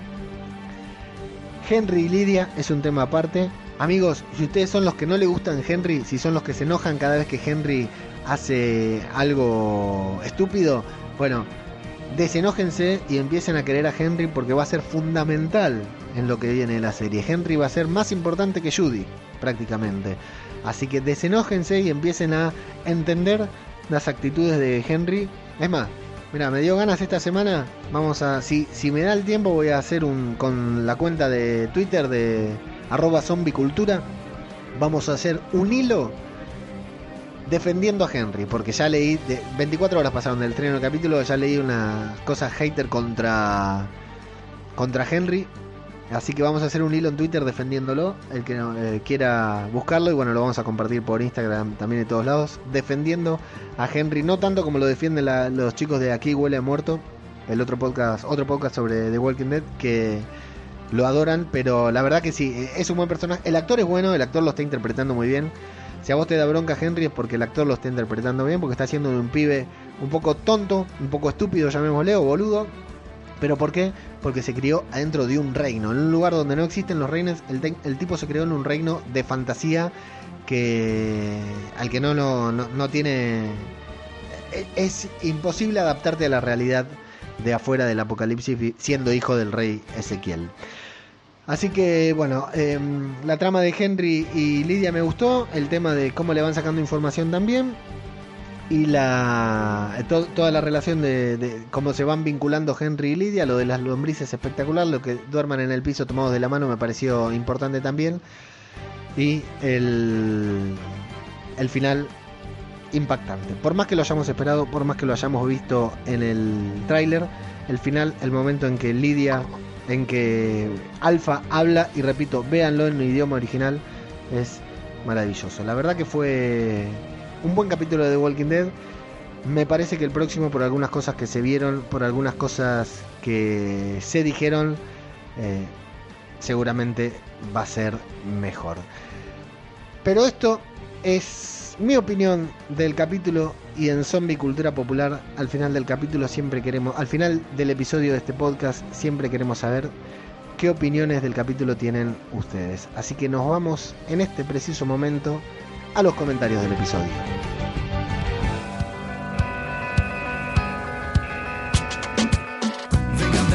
Bien, en primer lugar hicimos una encuesta en Twitter, falta un minuto, mira, para que termine la encuesta, así que nos vamos primero con la encuesta que hicimos en Instagram. En Instagram hicimos una encuesta con dos opciones solamente que dice, ¿te gustó o no te gustó el décimo episodio de la novena temporada de Walking Dead titulado Omega? Y ganó, eh, votaron 10 personas, hasta donde pude ver, votaron 10 personas, ganaron, ganó por el sí 8, 8 votaciones por sí, 2 votaciones por el no. Y en Twitter la encuesta que acaba de finalizar, dijimos qué te pareció el nuevo episodio de Walking Dead. Pusimos tres opciones, me gustó, no me gustó y la tercera opción absolutamente para Arge- Argentina es yo miré a los Canigia, los Canigia son los hermanos del pájaro Paul Canigia que tiene un programa de televisión que es una mierda. El 5% de los que votaron, 105 votos, el 5% de los que votaron votaron yo miré a los Canigia. Amigos, ustedes que votaron eso, si son oyentes del- de este podcast, por favor, desuscríbanse porque no merecen escucharlo. El 9% votó que no le gustó el episodio y el 86% boom, bombazo, ¿eh?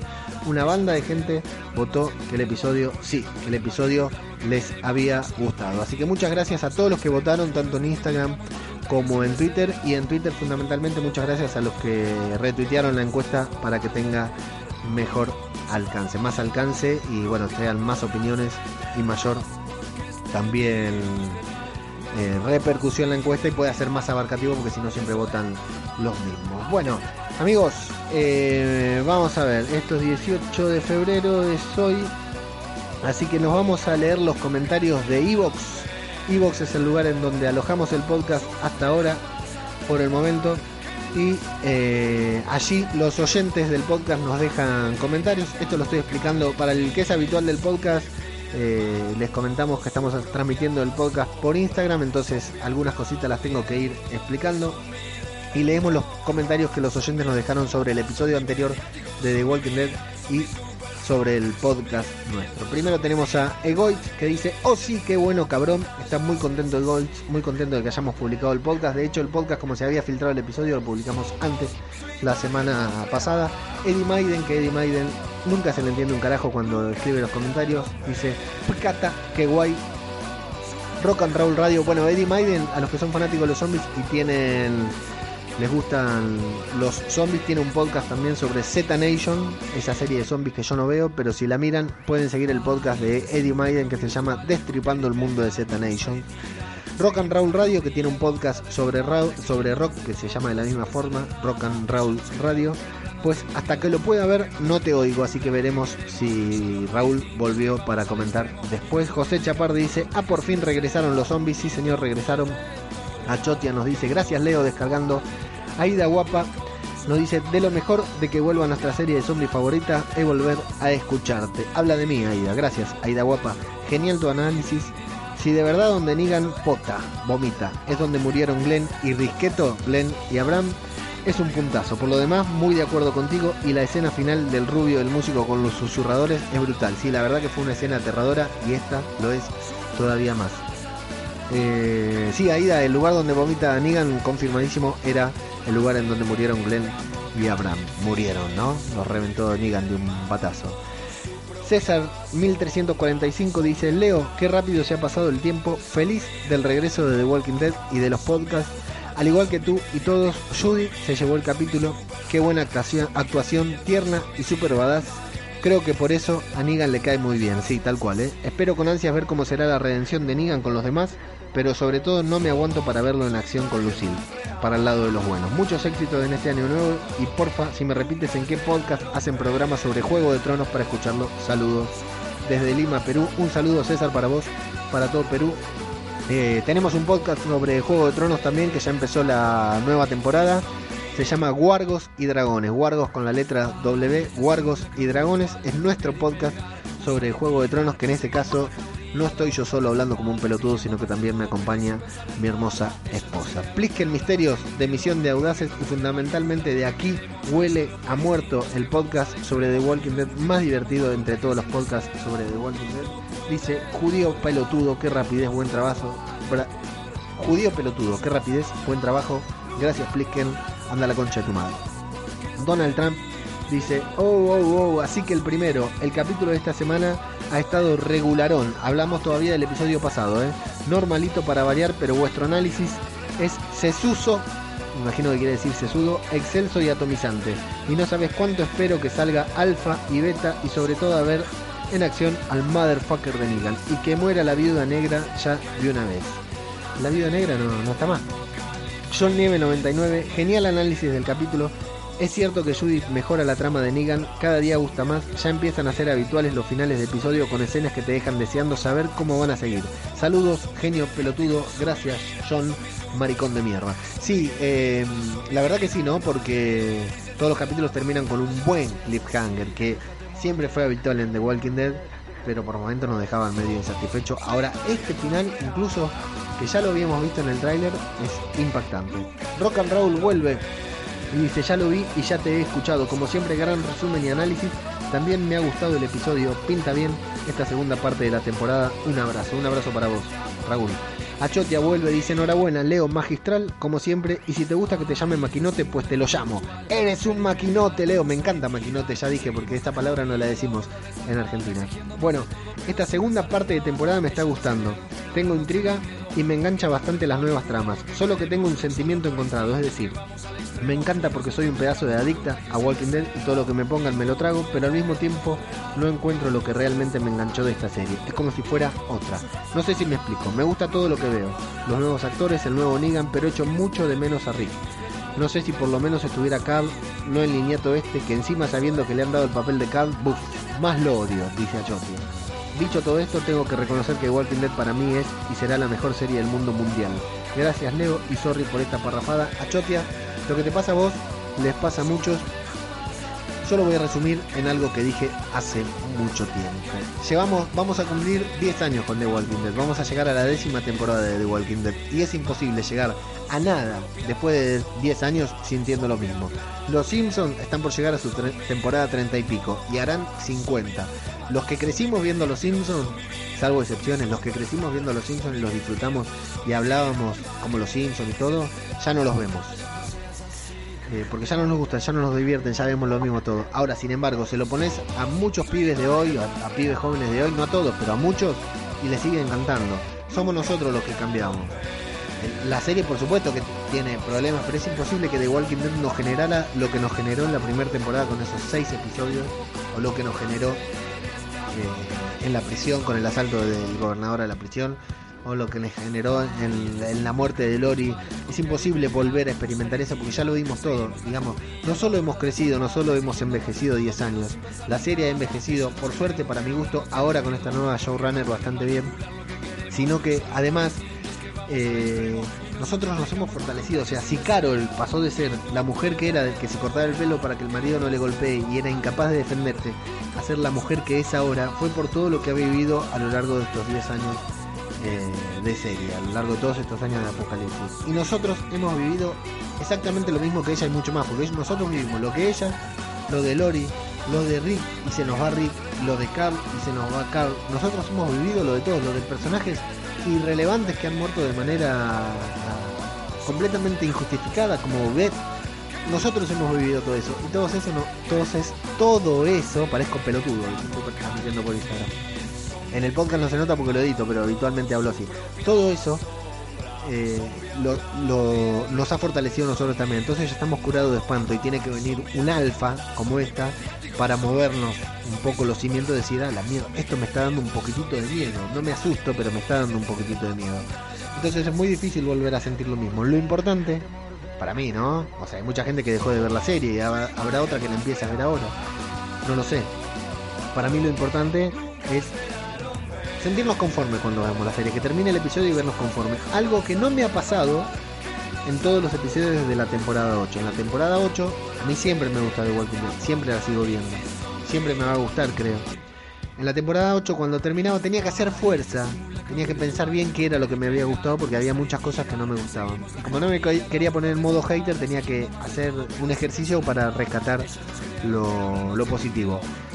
Ahora con este cambio no me pasa, realmente encuentro las cosas buenas de la serie. Y lo bueno es eso, sentarte a ver The Walking Dead, que es tu primer amor, entre comillas, lo que fuera, sabiendo que, eh, que todavía te gusta, que todavía sentís algo por ella. Aunque no sea lo mismo que todavía sentís algo y que todos los domingos o los lunes o cuando la veas te da ganas de sentártela a ver. Y bueno, para eso es muy importante, no, no voy a decir este podcast porque no quiero ser exagerado, pero sí es muy importante algo que nos ayuda a todos nosotros los que vemos podcast o los que leemos críticas de reviews en, la web o lo que lo, vemos canales de YouTube.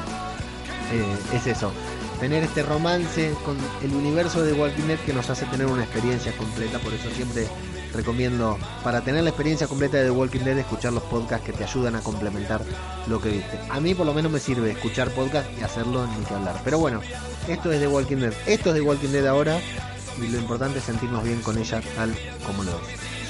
El amigo Sorianox, un beso muy especial para Sorianox y para Tal Gorro, dos oyentes del podcast, dos amigos que la verdad eh, son un fenómeno. No voy a decirme nada más, pero los dos son un fenómeno. Soriano dice: Un saludo para Plisken y Garrapato. Sí, porque Plisken y Garrapato en el programa pasado de ellos, aquí hubo la muerte, leyeron los comentarios de nuestros oyentes. Y Soriano dice: La huele pedo, jajaja, qué grande sois. Me ha encantado el podcast. El podcast ya se echaba de menos. Estáis muy finos. No me habla a el pelotudo de Soriano le habla a Plisken a Garrapato. No obstante, te mando un saludo enorme, Sorianos, y a tal gorro también.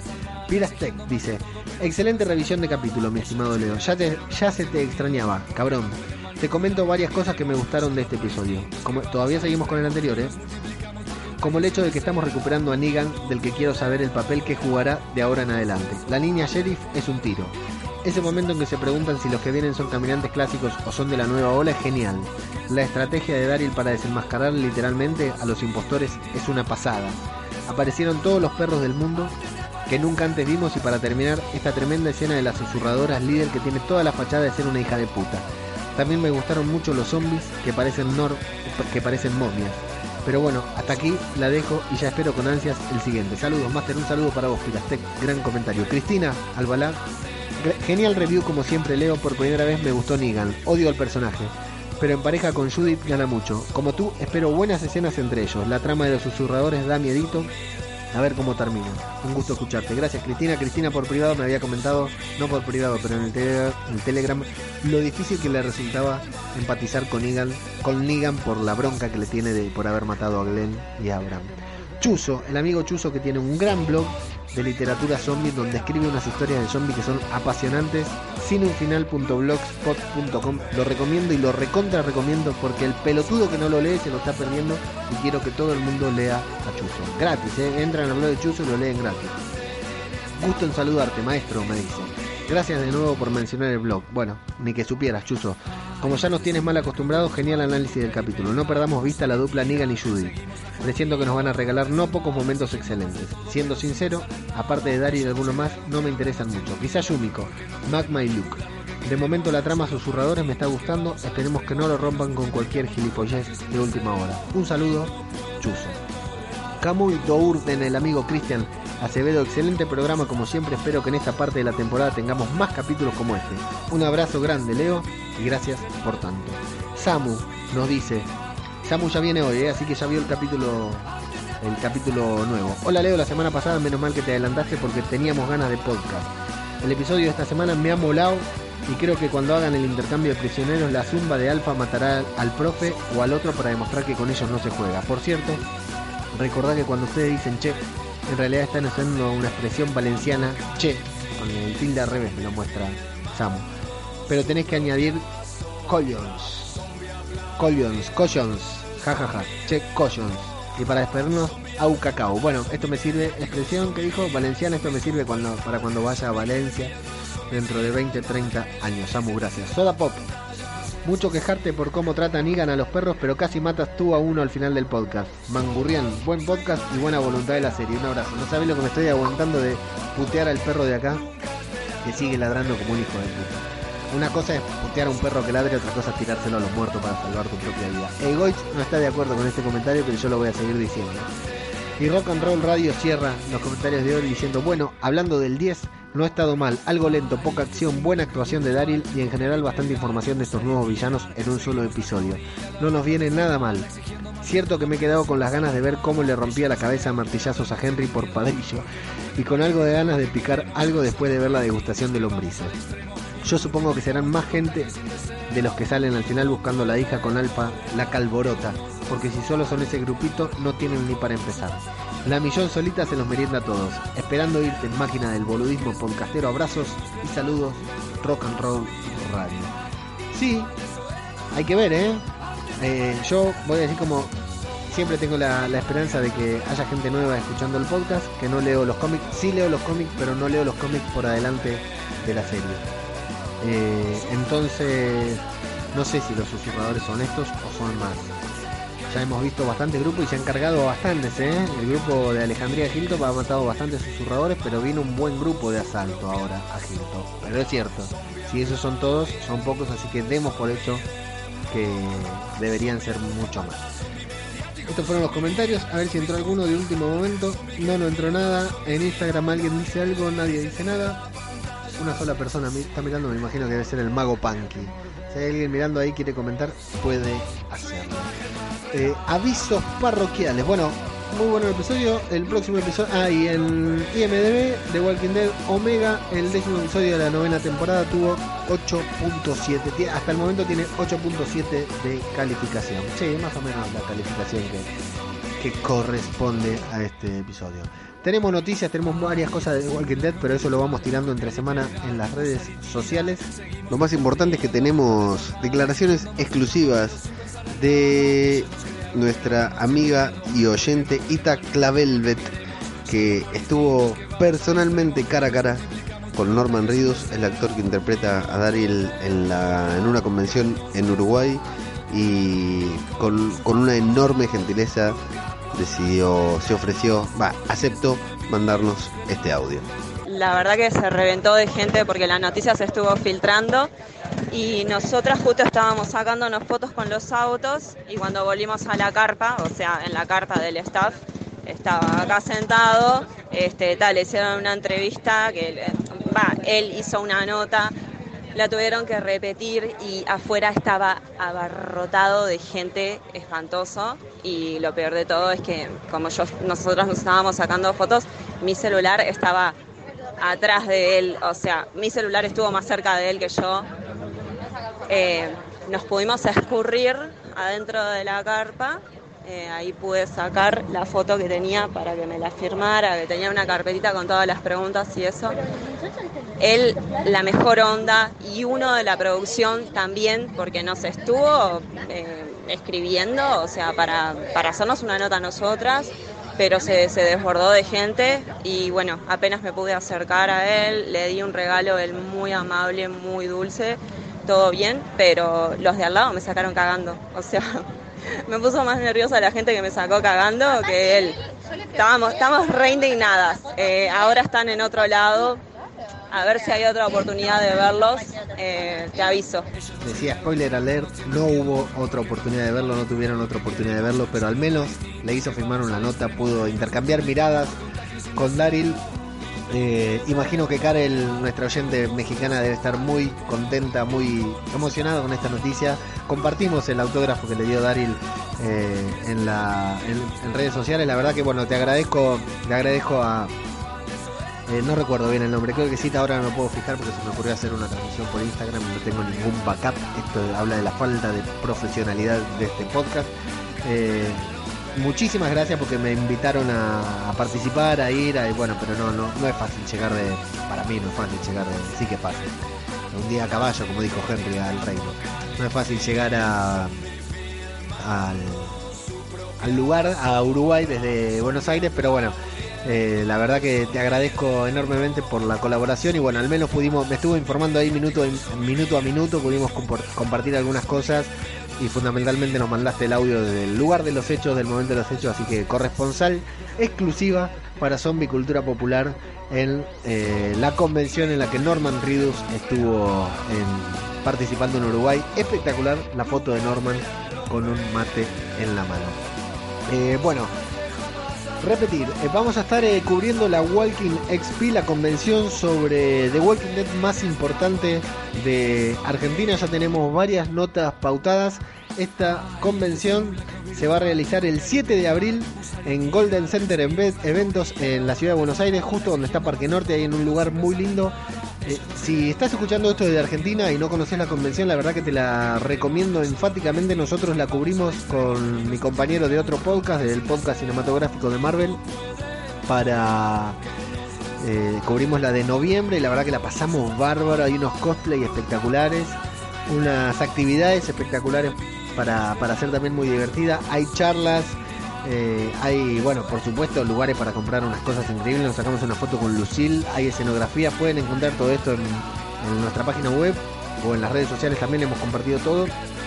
Y bueno, vamos a estar cubriendo 7 de abril. Están en venta las entradas anticipadas, ya las pueden conseguir. Si estás escuchando esto desde Argentina, sos fanático de Walking Dead, te recomiendo que no te la pierdas. Si la escuchaste mencionar, si tenés dudas si ir o no, te digo que realmente vale la pena porque es una convención como los miembros de los fanáticos de Walking Dead nos merecemos. No es esos lugares en donde vos pagás y no tenés nada. Realmente vale la pena ver eh, la eh, participar de Walking XP y yo les recomiendo ir eh, maquillados, ir vestido, ir cosplayado como caminante o como algún personaje de The Walking Dead. Ahí se van a poder sacar fotos con algunos cosplayers que son unos fenómenos. Eh, hay un Rick que es espectacular, un Daryl que es espectacular, están todos. Espero que haya alguna Judith Grimes porque me quiero sacar una Judith Grimes. Yo me saqué foto con Carl, que justo se había muerto, así que muy emocionado. Eh, vayan tuneados porque vale la pena y no van a sentir vergüenza porque estamos todos en la misma ahí. Bueno, decía, Walking Speed, 7 de abril, la vamos a estar cubriendo nosotros para Zombie Cultura Popular, para el podcast y para las redes. Y vamos a estar regalando entradas. ¿eh? Tenemos dos entradas que gentilmente nos cedieron desde la organización. Le agradezco a Fede por la enorme buena voluntad que tiene de, habilitarnos dos entradas. Las, va- las vamos a estar sorteando esta semana a través de la cuenta de Instagram de Radio de Babel, no de la de Zombie Cultura Popular, no de la de Zombie Cultura Popular, que es donde estamos transmitiendo, tra- transmitiendo esto, sino desde la cuenta de Instagram de Radio de Babel, que es por supuesto arroba Radio de Babel. Sigan la cuenta que ahí van a encontrar eh, cómo ganarse las dos entradas para la Walking XP del 7 de abril. Eh, De todas maneras también lo vamos a informar acá, pero las vamos a sortear por Radio de Babel. Como últimos avisos, arroba zombie cultura en Twitter, arroba zombie cultura popular en Instagram, www.radiodebabel.com es nuestra página web donde encuentran todos los episodios y también los episodios de los otros podcasts que estamos haciendo. Actualmente tienen, quiero recomendar el podcast que hicimos con Marvel Flix, el youtuber argentino que se ocupa de Marvel, en podcast cinematográfico de Marvel, lo buscan así, pueden escuchar o ver la nota completa en YouTube, un programa hablando de todo el universo cinematográfico de Marvel y de la persona detrás de esa gran cuenta de Instagram, Twitter y YouTube que es Marvel Flix. Eh, y el regreso de Guargos y Dragones en el que vamos recapitulando el Juego de Tronos. Pero nosotros, nosotros tenemos una cita el próximo lunes. Si lo estás viendo en vivo, si lo viste en vivo, a partir de las 23 horas más o menos, si escuchás el podcast, una horita después cuando está terminado de editar, ya está subido. Probablemente la semana que viene sea el último podcast con la música que escuchamos habitualmente. Ya no vamos a poder escuchar el cuarteto de Nos, ya no vamos a poder escuchar eh, la música de The Walking Dead porque se acaba el convenio que Evox tiene con la no sé qué organismo que se encarga de los derechos de autor, así que nos vamos a sacar y vamos a tener que hacer palmas y usar panderetas para musicalizar nuestro podcast, pero eso no nos van a pedir acá, seguir estando acá hablando sobre The Walking Dead. ¿Por qué? Porque esto es zombie, cultura popular. Otro podcast sobre The Walking Dead. Muchas gracias y hasta la próxima.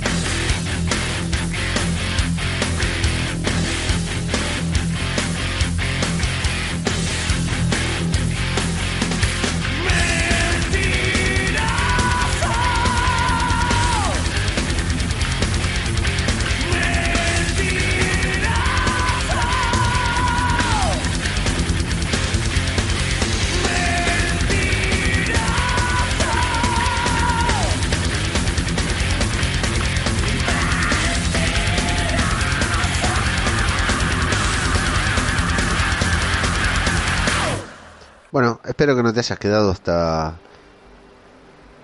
este momento porque me olvidé de avisar que no iba a haber spoilers en este capítulo porque la verdad no me informé. Así que bueno, si te quedaste nada más decirles que gracias por escuchar. La transmisión al mismo tiempo que salía por que la estaba grabando para el podcast salía por Instagram, así que eh, algunos habrán podido ver vernos por ahí. Eh, decir que hace mucho calor y me olvidé de apagar el ventilador, así que hay un ruido horrible durante, de fondo durante todo el tiempo. Tal vez te moleste, tal vez no, pero a mí me rompe los huevos, pero no puedo grabar todo de vuelta. Y nada más. La próxima tal vez nos escuchemos y tengamos spoiler. Eh, saludos a Mepasnar, el este que hace Crónica en Negro, que es un auténtico fenómeno. Hoy lo conocí en Twitter y un crack, un crack. Un saludo si escuchas esto.